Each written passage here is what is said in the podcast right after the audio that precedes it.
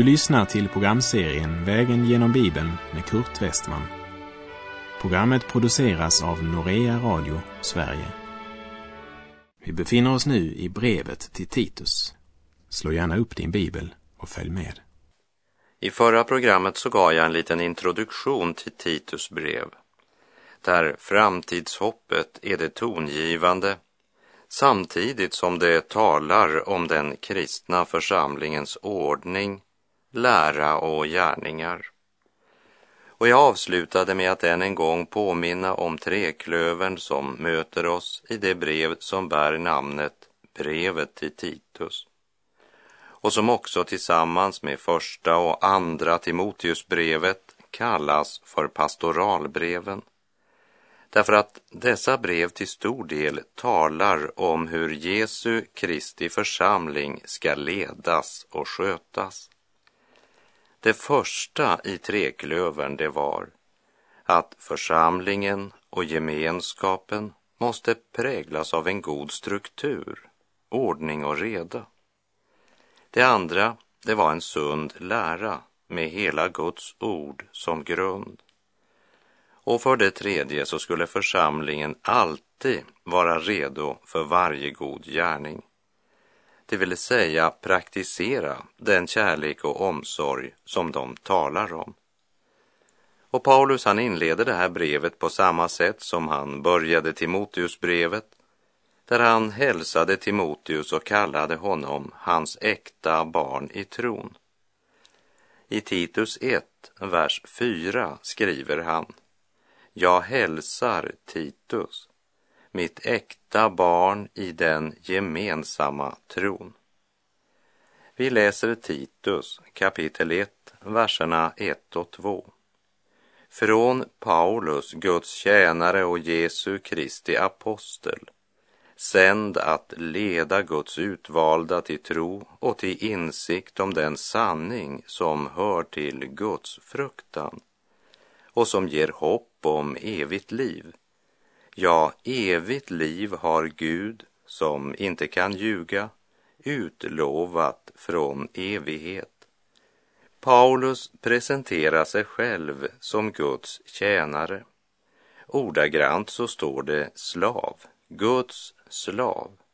Han går alltså inte sitt eget ärende och innan han ger Titus föreskrifter för församlingens ordning så påminner han om att han är en av Jesu Kristi apostlar. Till det troende i Efesus skriver han i Efesebrevet 2.20.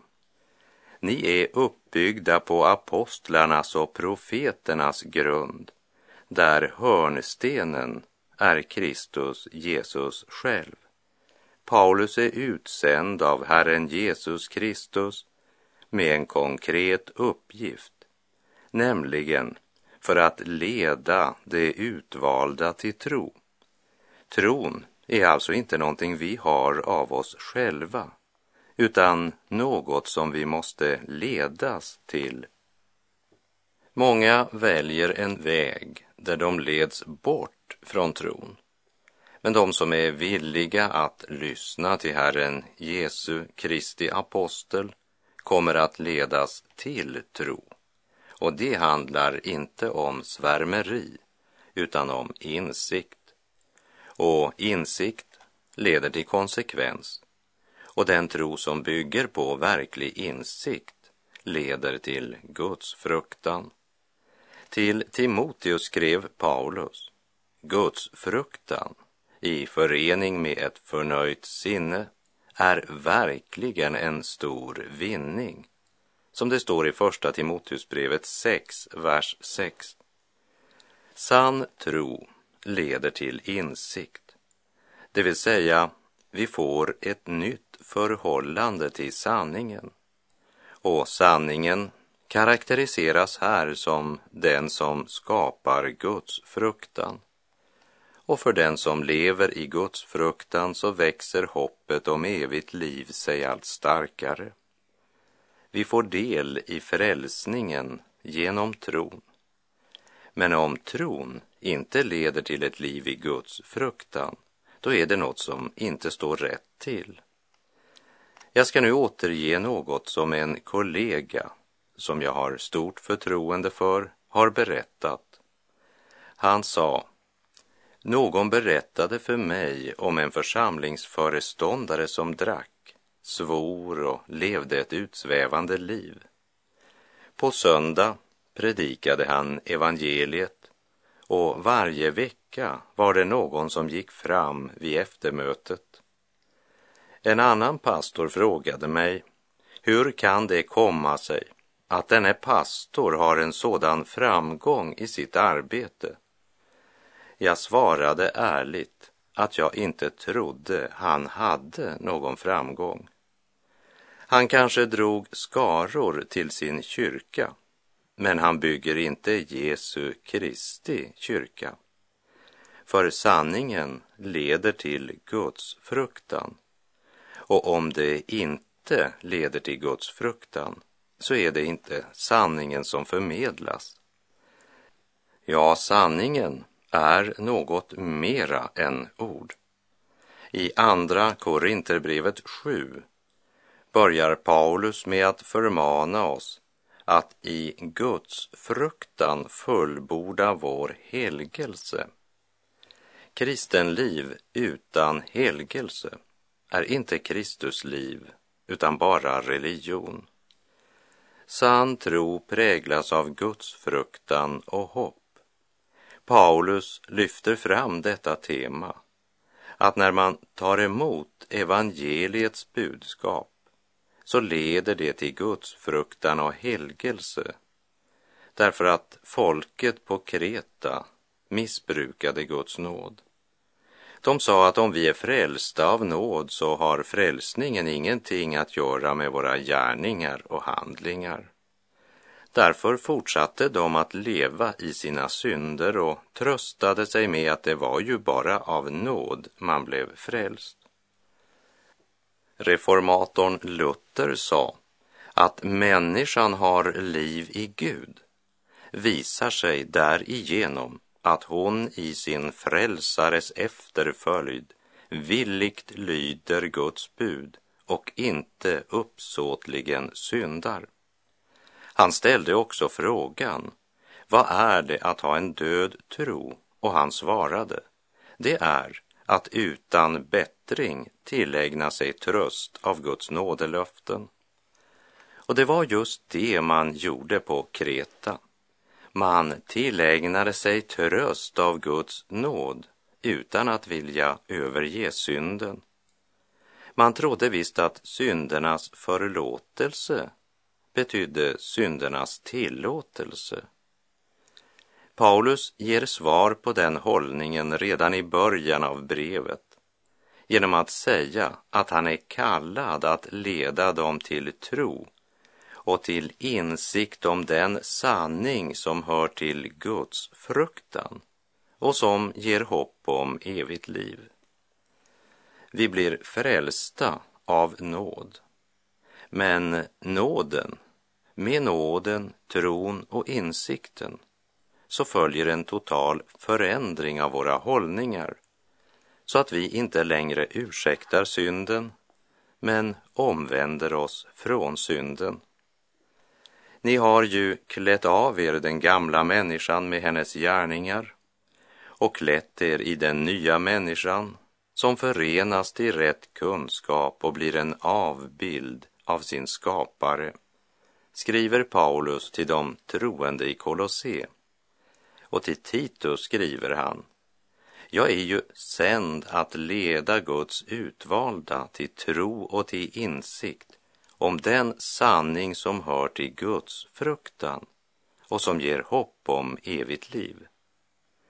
Om du tror att du kan vara frälst av nåd och leva i synd, så måste jag säga dig, du är inte frälst av nåd, för du är inte alls frälst, utan har en död tro.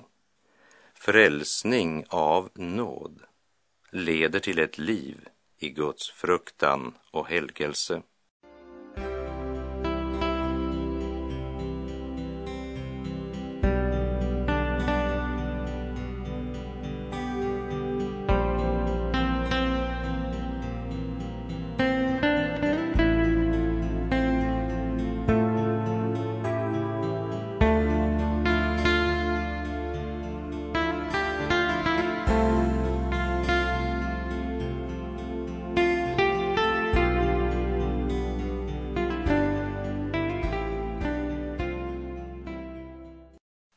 Den som blir frälst av nåd lever i Guds fruktan och hålls uppe av löftet om evigt liv. Ja, evigt liv har Gud som inte kan ljuga utlovat från evighet, säger aposteln. Gud kan inte ljuga. Det är mer än vad man kan säga om mig och dig.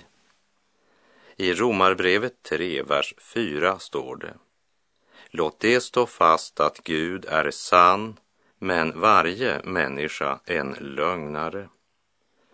Om du inte vill tro att Gud sände sin son för att frälsa dig till evigt liv, så gör du Gud till en lögnare. Det är allvarligt.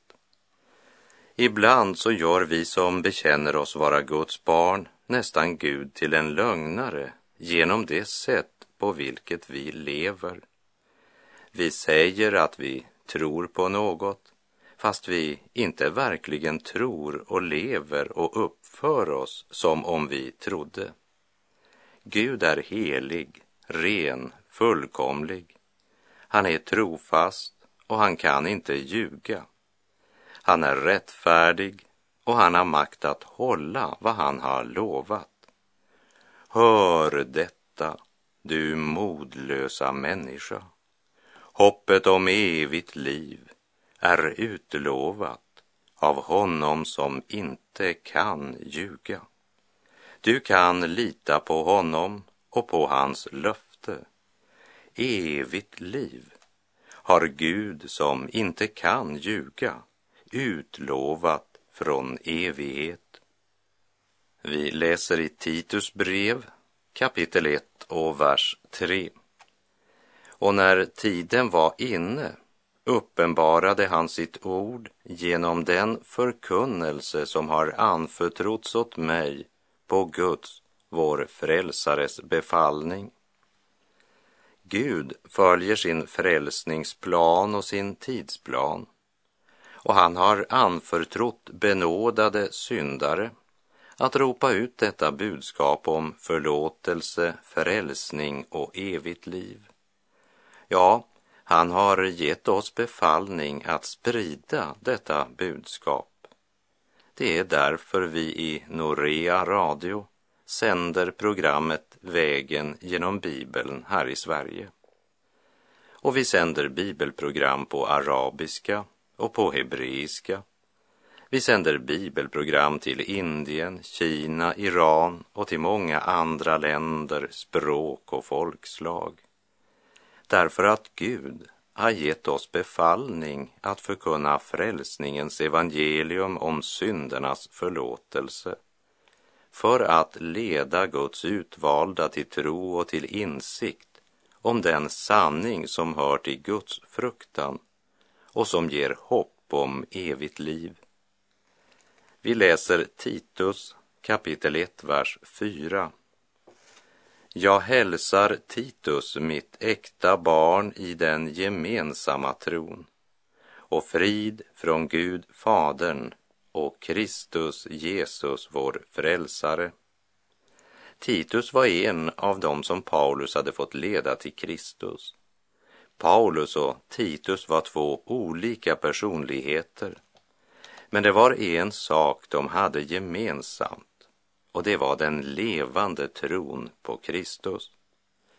Paulus tillönskar honom nåd från Gud. Det betyder inte att Gud ser mellan fingrarna. Men Gud griper in och gör något med den synd och skuld som Titus hade. Synden är försonad, den är borttagen. Kristus har tagit Titus plats och lidit straffet för Titus synd. Så nu står Titus i Kristus ren och utan skuld inför Gud. Därför har Titus fått frid med Gud. Den helige Ande kallar genom evangelium upplyser med sina gåvor, helgar och bevarar i en rätt tro. Det är denna tro Paulus och Titus och alla sanna Guds barn har gemensamt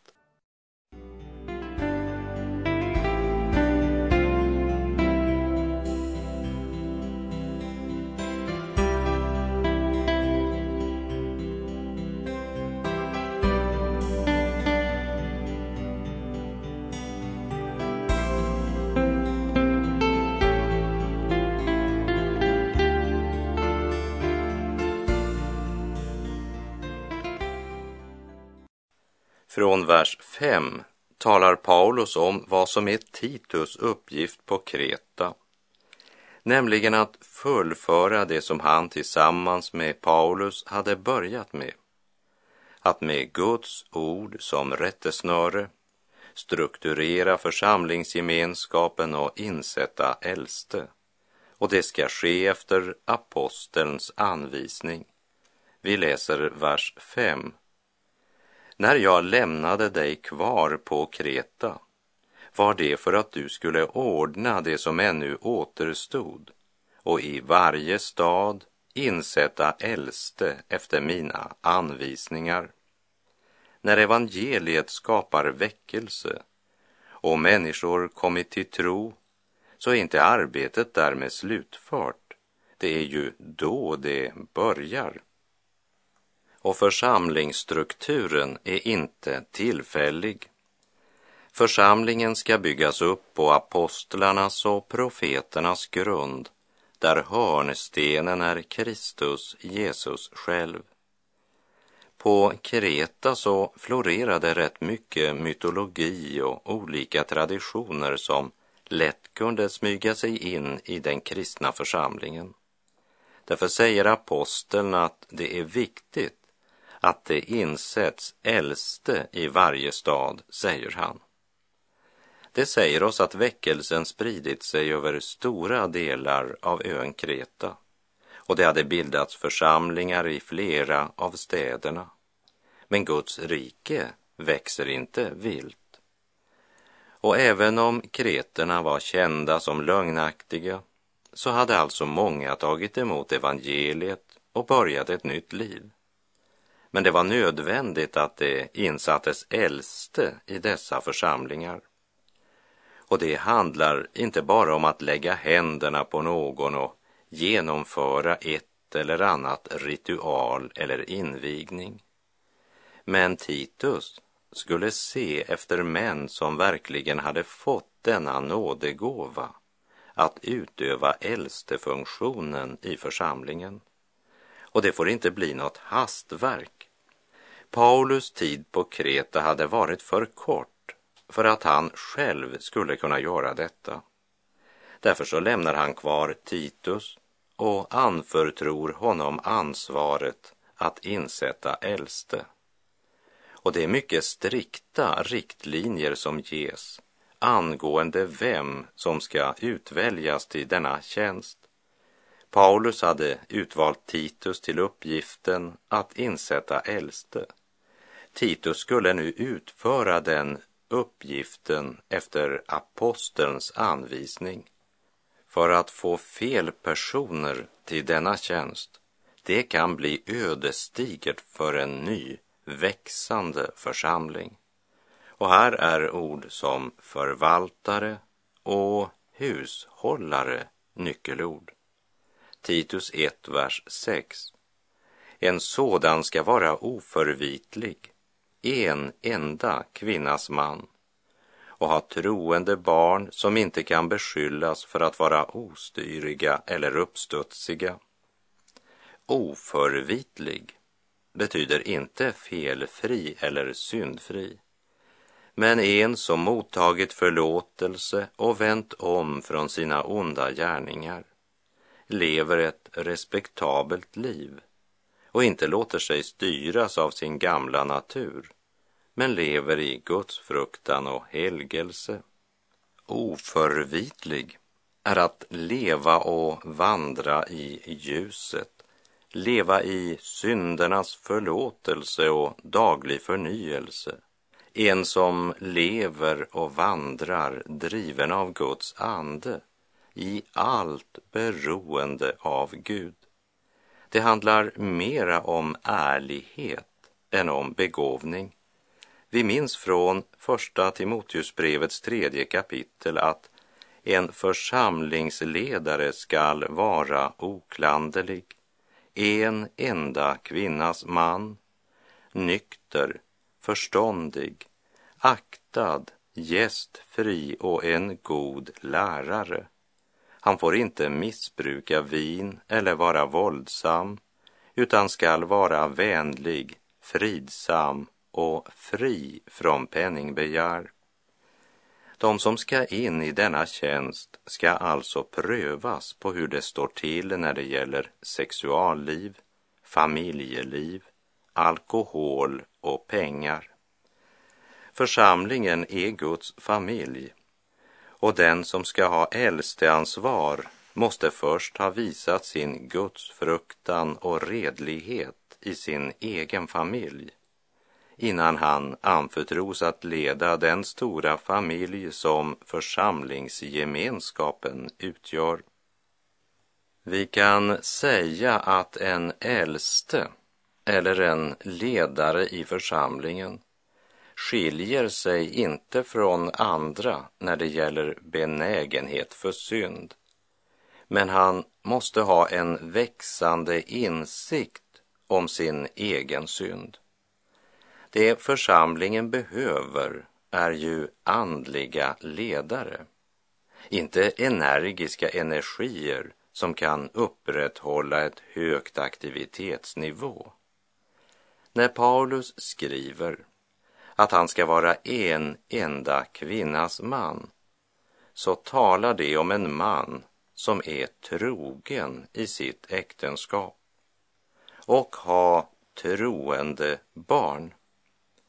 Om man inte kan leda sina egna barn till Herren så borde man inte vara ledare för församlingen. Men här ska du inte missförstå mig. Jag är klar över att det finns många goda kristna hem idag där en son eller dotter vandrat bort ifrån Gud och vars liv inte vittnar om någon god uppfostran. Det behöver inte vara fars eller mors fel.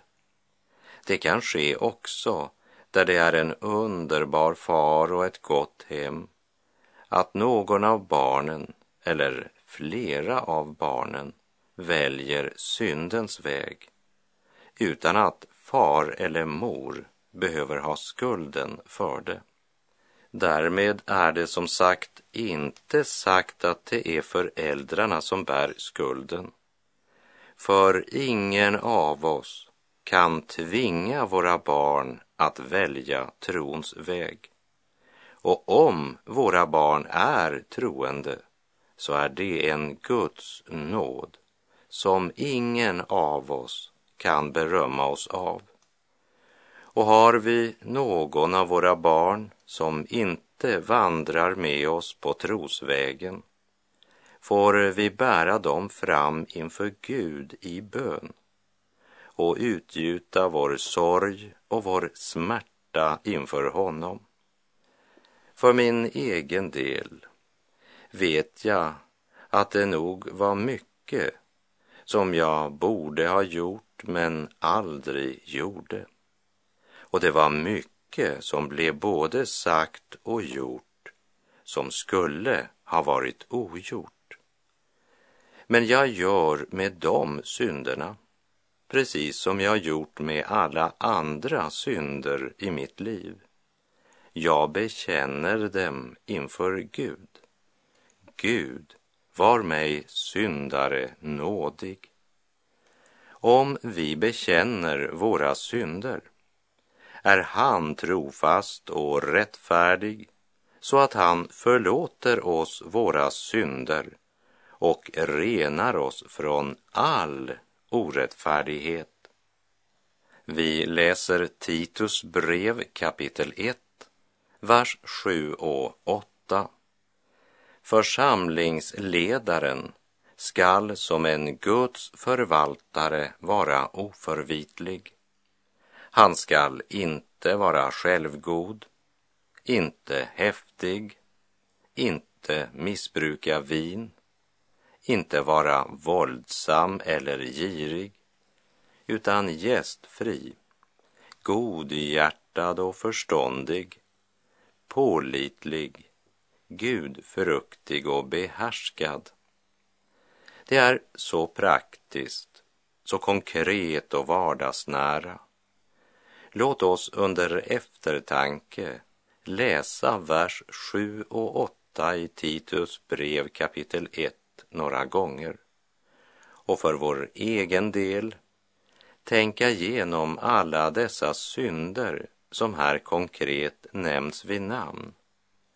Och så be Gud om nåd att arbeta på vår frälsning med fruktan och bävan, som det står i Filipperbrevets andra kapitel, vers 12.